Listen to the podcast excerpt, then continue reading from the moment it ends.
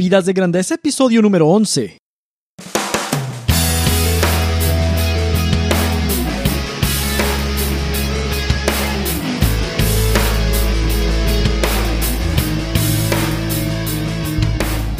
Hola, ¿qué tal Nación de Grandeza? Mi nombre es Enrique Guajardo y esto es Vidas de Grandeza, el podcast dedicado a todos aquellos y aquellas que quieren dejar una marca en el universo viviendo y trabajando con propósito y pasión. Nuestro objetivo en este podcast es inspirarte y brindarte las herramientas para hacer de tu trabajo y de tu vida algo épico, significativo, trascendente que inspire y transforme. Te invito a visitar mi blog en www.enrique.me, donde encontrarás publicaciones, herramientas y tips acerca de desarrollo personal, liderazgo, productividad y trabajo. Puedes suscribirte gratis para recibir mis publicaciones en tu correo electrónico y también conectarte conmigo en Twitter o en Facebook, donde publico tips y reflexiones sobre los mismos temas. Pues te doy la bienvenida a este episodio de hoy, en el cual vamos a hablar acerca de cómo incrementar la productividad tanto en lo personal como en lo laboral. Cada día nos topamos con la realidad de que no nos alcanza el tiempo, es la verdad, o sea, estamos tratando de sacar miles de cosas en, una semana y le faltan horas al día. Entonces sentimos que no alcanza el tiempo, pero esto es muy normal. Y conforme hemos avanzado tecnológicamente y donde tenemos ahora muchos más dispositivos para poder hacer las cosas más prácticas, nos encontramos en una época donde tenemos menos tiempo disponible. ¿Cómo podemos contrarrestar esto? Bueno, pues eso es lo que vamos a hablar en este episodio, poderle sacar más horas al día, más tiempo al día para poder hacer aquellas cosas que verdaderamente nos importan también.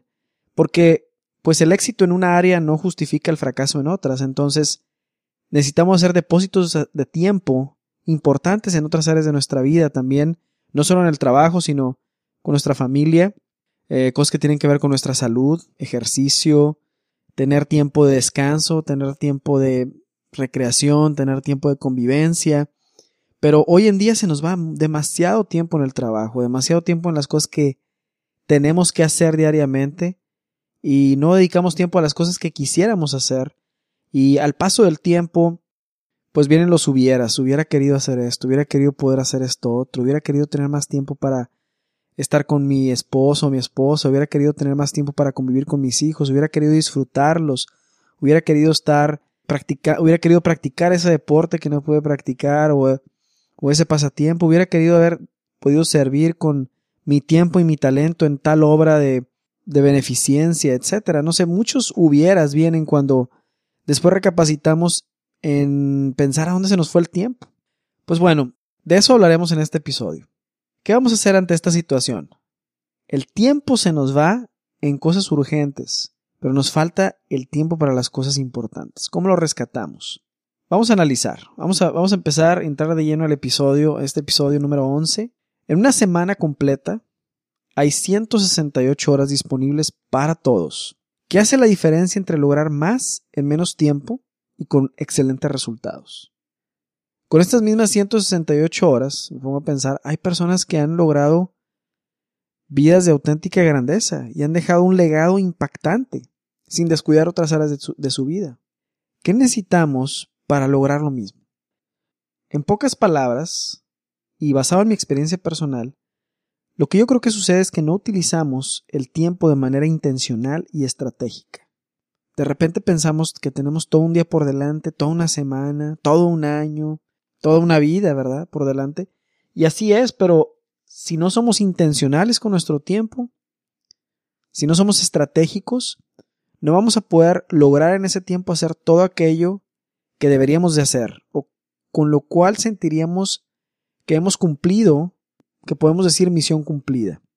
Yo lo, que te voy a compartir hoy son cuatro pasos para poder eh, incrementar la productividad, hacer más en menos tiempo y que te quedes con una sensación de haber cumplido la misión de ese día en lo que se refiere a los deberes y que finalmente tengas tiempo para poder dedicárselo también a otras cosas que son muy importantes.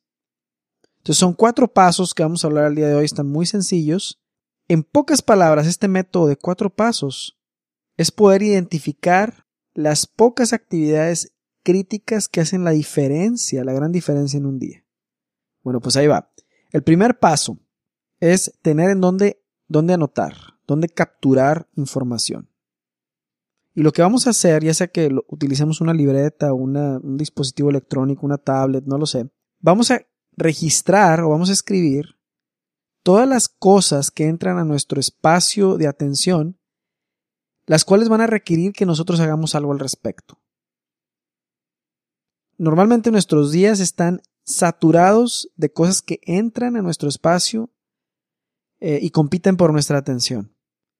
Y normalmente nuestro, nuestro cerebro solamente puede procesar muy pocas en, en poco tiempo.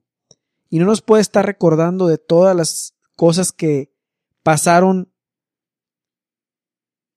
por nuestra mente o que requieren nuestra atención y estarnos recordando así como si fuera una agenda electrónica, ¿no? Que exactamente en el momento, en el mejor momento nos va a recordar. Lo que sucede es que nuestro cerebro captura las actividades que hay que hacer, que piensas que hay que hacer después, y si no las anotas, te lo va a recordar en el momento menos, menos favorable. Y vas a sentirte como que traes demasiado, traes demasiadas cosas en la cabeza. Y entonces es cuando llegamos al final del día y sentimos que hicimos muchas cosas pero no avanzamos nada o nos sentimos saturados que no podemos avanzar.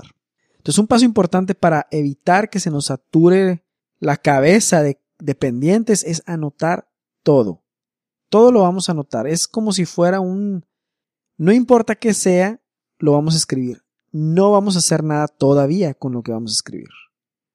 No vamos a decidir qué prioridad tiene, no vamos a decidir si es importante o no, eh, ni cuándo lo vamos a hacer. Simplemente vamos a estar anotando lo que venga. Ya que tenemos anotado todo, que no importa cuántas hojas sean, y esa lista se va a mantener activa en cualquier momento del día. Cualquier momento del día que venga algo, que te das cuenta que tienes que hacer algo al respecto, pero en ese momento no lo vas a hacer, que sepas que tienes que hacer una acción al respecto, hay que anotarlo.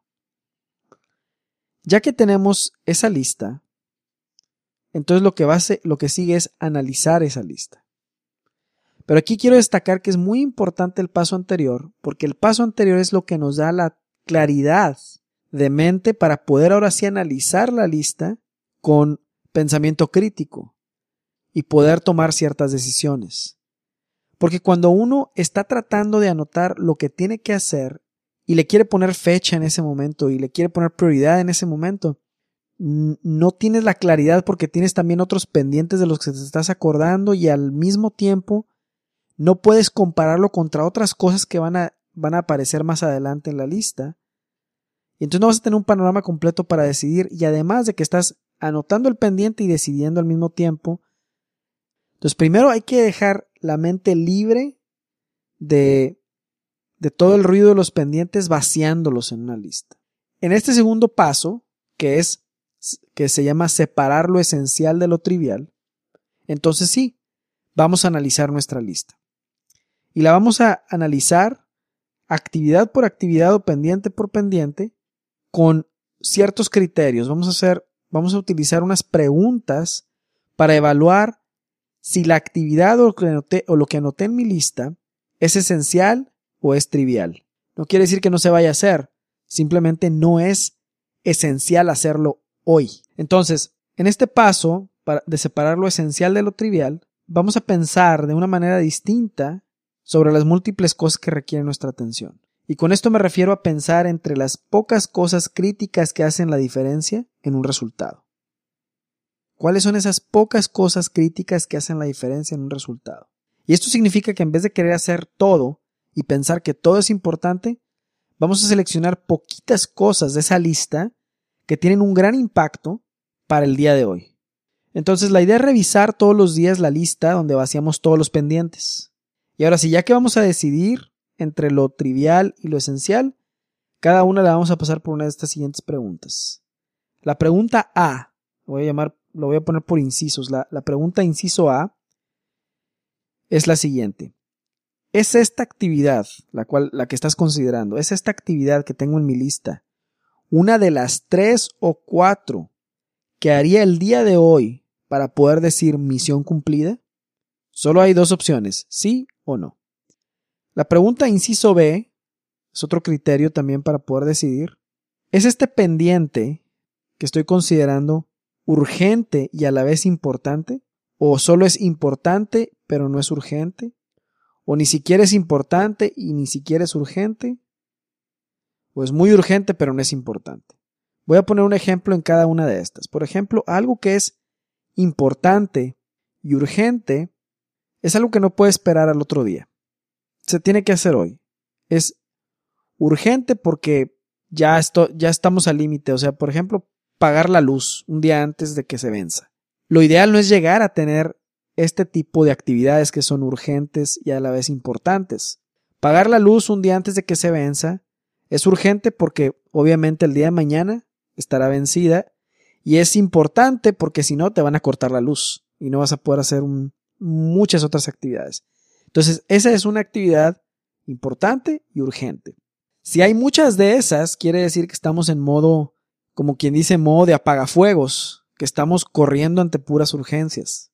Y está bien, a lo mejor así es al principio, este, mientras uno no, no domina este método, pero ya que lo vas, ya que vas agarrando ritmo y que vas siendo parte de tus hábitos y se convierte casi en segunda naturaleza para ti, las actividades urgentes e importantes van a reducir para pasar a ser de las que son importantes pero no urgentes. Por ejemplo, en, en la misma situación de tengo que pagar la luz, pagar el recibo de la luz hace tres semanas hubiera caído en la categoría de importante pero no urgente. ¿Por qué? Porque sigue siendo importante, pero no urge hacerlo. Y tal vez entonces fue la mejor fecha para hacerlo, para quitarle el factor de urgencia. Pero bueno, en este ejemplo, ya se vence mañana, entonces entra en la categoría de importante y urgente. Ahora, si la actividad es importante, no urgente, pues ahí entran muchas actividades que son estratégicas, de hacerlo en avance. No sé, un ejemplo muy sencillo de algo importante que no es urgente es hacer ejercicio. ¿Por qué? Porque es importante porque te ayuda a mejorar tu salud. Otro ejemplo de algo que es importante pero no urgente es hacer un plan para el mes que entra sobre las actividades y los objetivos a los que les vas a dedicar tiempo. Las actividades que son urgentes y no importantes, un ejemplo muy claro es contestar un mensaje en el chat. Es urgente porque está ahí la, la llamada a hacerlo. Y puede que no sea importante porque a lo mejor es simplemente un comentario o es una conversación trivial. Entonces, es urgente, pero no es importante. ¿Por qué? Porque no hay graves consecuencias si no se, si no se contesta el mensaje. Ese es el tipo de actividades que son urgentes, pero no importantes. De esas hay que tener lo menos posible. Y por último, una actividad que no es importante y no es urgente, pues simplemente hay que descartarla. Pues es aquello que no agrega valor en absoluto y además no hay ninguna urgencia en hacerlo. Si vemos este siguiente, este criterio, que es el inciso B, la pregunta que habría que hacernos es en cuál de estas cuatro categorías queda la actividad. Si es urgente e importante, si es no urgente pero importante, si es urgente pero no importante, y si no es importante y no es urgente. ¿En qué categoría? Y lo que estamos haciendo con estas preguntas es que uno puede seleccionar con qué criterio evalúa la actividad, con el criterio anterior del inciso A o con este criterio. Simplemente lo que estoy tratando de hacer es brindarte más puntos para poder decidir sobre la actividad de su importancia. No quiere decir que tenga que pasar los cuatro filtros. Escoge cuál de los filtros se te hace más fácil para trabajar. El inciso C, que es otro criterio para evaluar lo esencial o, trivial de la actividad, es hay un resultado crítico ligado a la ejecución de esta actividad. Hay un, algo que tú tienes como objetivo, como meta, que si no lo haces, por medio de esta actividad no se va a cumplir ese objetivo. Es otro criterio. Y por último, el otro criterio que yo, que yo encuentro muy útil, inciso D, es ¿qué sería lo peor que podría pasar si no hago este pendiente? Entonces, las dos favoritas que yo utilizo para poder evaluar la, el nivel de criticidad de una actividad es, ¿es esta actividad una de las tres o cuatro que harían este día para poder decir misión cumplida? Y la otra es, ¿Qué pasaría si no hiciera esta actividad el día de hoy? Aplicando eso, tengo una paz y una tranquilidad increíble a la hora de estar decidiendo entre qué sí se hace hoy y qué no se hace hoy. Yo era antes de los que quería hacer todo ese día y si no acababa todo para las 8 de la noche, bueno, ya sabía que el siguiente día tenía otra oportunidad para hacer todo otra vez. Pensaba que contaba con el día entero, ¿no? Pero con estos criterios, con estos criterios es muy fácil decidir si una actividad es trivial o esencial para ese día. Con estos criterios vamos a ir marcando las actividades como críticas o, o no críticas.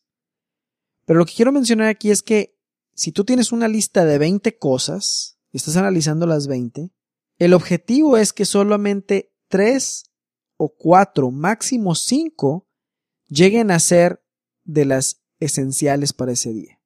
No quiere decir que el resto no sean importantes o que el resto no vayan a tener un lugar en la agenda, pero no son críticas para ese día, no son esenciales para el día de hoy. Entonces, el tercer paso de este método, ya que hemos decidido las actividades esenciales del día, lo que sigue es custodiar el tiempo y el espacio para realizarlas. Porque muchas veces se nos escapa, tenemos, se nos escapa el tiempo en cosas que no estaban planeadas. O sea, estábamos, ya tenemos listo, identificamos cuál es la prioridad, ya sabemos a cuáles nos vamos a enfocar, pero las condiciones para ejecutarlas no están y va a ser un mundo de distracciones, nunca nos va a alcanzar el tiempo para nada. De hecho, lo que a algunos les pasa es que son movidos al ritmo del correo electrónico.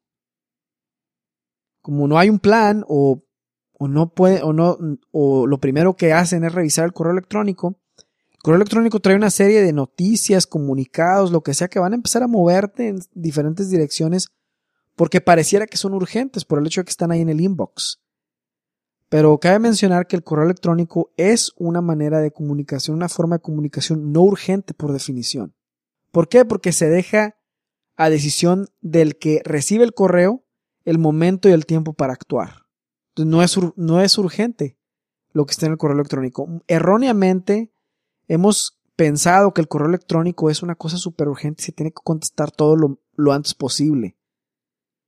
Pero no es así, porque el correo no es urgente por definición. ¿Qué tal si no abres tu correo ese día?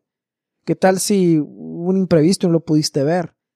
Se te está dejando a ti el control de responder la pregunta. Por eso quien emite el correo lo que está diciendo es, este mensaje es importante tal vez, pero no es urgente. Entonces, para custodiar el tiempo que vamos a dedicar a ejecutar las actividades esenciales del día, pues lo primero es destinar un tiempo para ejecutar estas actividades y de preferencia el momento para hacerlo es cuando estamos más alerta, que por lo general es por la mañana. Después lo que hay que hacer es encontrar un lugar en el que podamos desactivar todas las distracciones y poder ejecutar las cinco actividades esenciales. Y esto involucra desconectar el celular, nada de correo electrónico, no redes sociales y no navegar por Internet. Un buen tip para esto es automatizar tu correo electrónico, que puedas ir programando tu correo electrónico para que categorice los correos electrónicos por nivel de importancia o los mande un folder dependiendo de quién los envía. Eso ayuda. Otro tip también para custodiar el tiempo y que tengas la tranquilidad de que no tienes que contestar el teléfono es dejar un buen mensaje en la contestadora para poder capturar buenos mensajes de teléfono. Entonces, una forma sencilla obviamente es tú saludas, hola, soy tal, tal y tal. Este, gracias por llamarme. En este momento no te puedo contestar, pero me interesa saber cómo puedo servirte, cómo puedo ayudarte. Por favor, dime dos cosas en las que te pueda ayudar y te regreso la llamada lo antes posible. Es, algo parecido, o sea, no tiene que ser el mensaje así, pero el, el punto aquí es que ya le estás pidiendo en la grabación a la persona que te diga los dos puntos más importantes de la razón de su llamada. Si no los deja, si no te dice, eso te da un indicador de que el mensaje tal vez no es tan importante y la persona te va a volver a buscar. Y esto es útil porque a la hora de estar escuchando los mensajes, vas a querer también descartar cuáles son importantes y cuáles no lo son tanto. Otro punto para custodiar el tiempo de ejecución es dejar las juntas para la tarde. Lo primero es que hay pocas juntas que en realidad son críticas para un resultado, y esto estoy hablando cuando estás en un ambiente de trabajo. Son para intercambiar ideas, son para poder tener un poco de perspectiva diferente, compartir ideas con un equipo, etc. Pero todavía sigue después ejecutar lo que, lo que sucedió en la junta. Entonces, cuando hay demasiadas juntas, se castiga el tiempo de ejecución y, es un círculo vicioso porque si las juntas son para poder clarificar la dirección y el rumbo, poder compartir las ideas con otros o poder aclarar la perspectiva, y, inmediatamente no sigue la ejecución de eso, sino que siguen juntas y juntas y juntas, lo que sucede es que se van a requerir todavía más juntas para poder refrescar la memoria y volver a agarrar el hilo de lo que se iba a hacer. Y es por eso que en muchos lugares de trabajo las juntas son interminables. Entonces, son muy pocas las juntas que en realidad influyen en mover un indicador importante o un resultado. Pero hay pocas que sí lo son.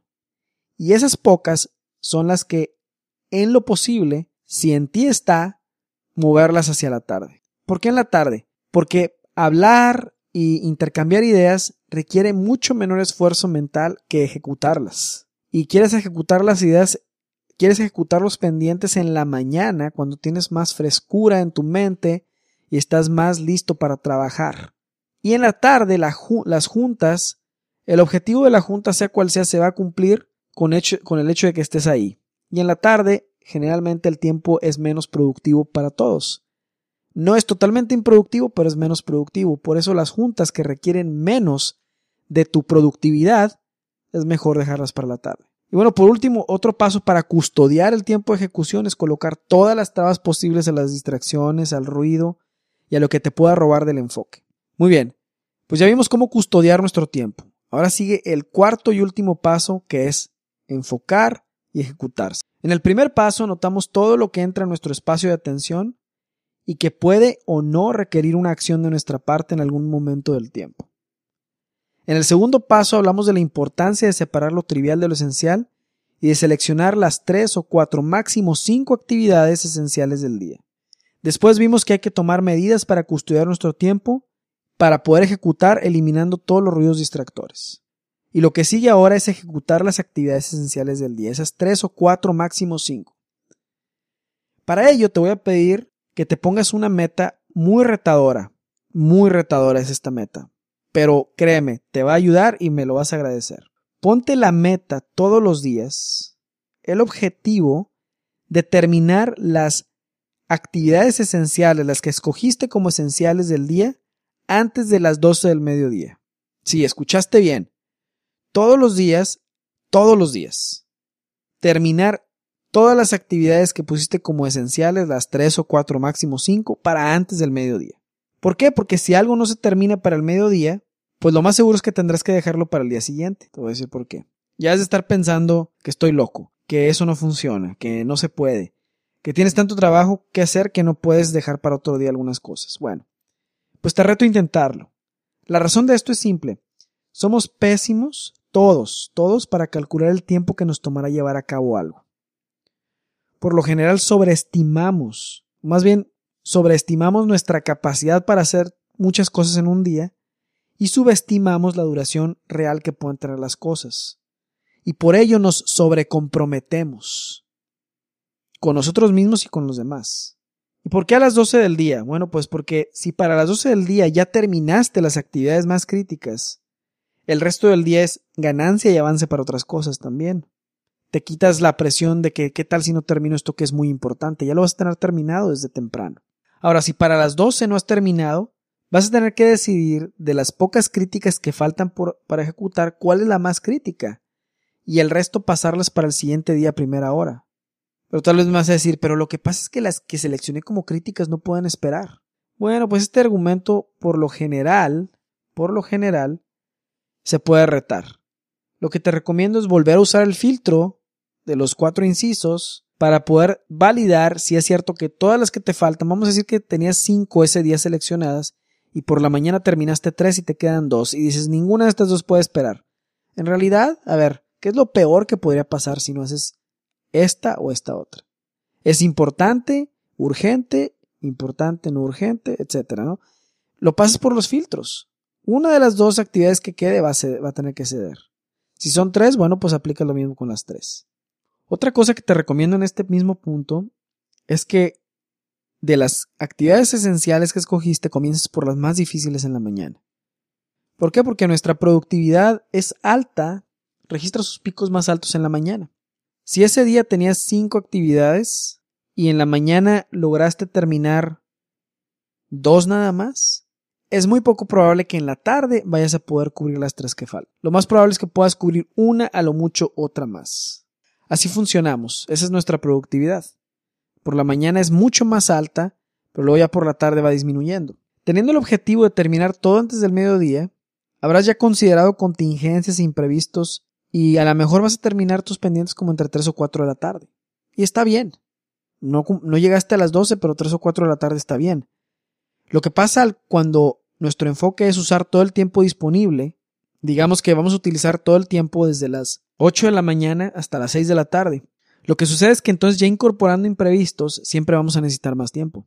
Pues entonces, la idea es ponernos el objetivo de terminar las 3 o 4 máximo 5 actividades esenciales del día para antes del mediodía. Y así con contingencias, imprevistos y lo que sea, lo cual no pudiste custodiar, excepciones muy grandes, entonces bueno, tal vez vas a terminar entre 3 o 4 de la tarde. Pero en cambio, si la tirada es terminar todo para las 5 de la tarde, ya con imprevistos y todo, vas a terminar a las 7 o a las 8 de la noche. Y así día tras día. Entonces, recapitulando, recapitulando, el, el método es el paso 1, identificar todo lo que entra a nuestro espacio de atención y va a requerir que hagamos algo al respecto. Y es anotarlo todo en una libreta, sin importar anotarlo y anotarlo. Una libreta o una tablet o en, un otro dispositivo. El paso número 2 es separar lo trivial de lo esencial utilizando los cuatro filtros que te, que te platiqué. El primero de esos filtros es esta, la actividad de las tres o cuatro que podré decir si la hago estoy cumpliendo con la misión de este día. La otra es es importante, no urgente, es urgente, es importante, o no es ni importante ni urgente, o no sé, o no es urgente y no es importante. El paso número 3 es custodiar el tiempo de ejecución y el paso número 4 es enfocar ejecutar, poniéndonos como objetivo terminar las actividades esenciales del día para antes del mediodía. Pues bien, hemos llegado al final de este episodio. Espero que hayas disfrutado escucharlo tanto como yo disfruté grabarlo y espero que te sea de gran utilidad. Te recuerdo que te puedes suscribir gratis a mi blog www.enrique.me para recibir mis publicaciones en tu correo electrónico. Te deseo una excelente semana y nos vemos en el próximo episodio. Muchas gracias.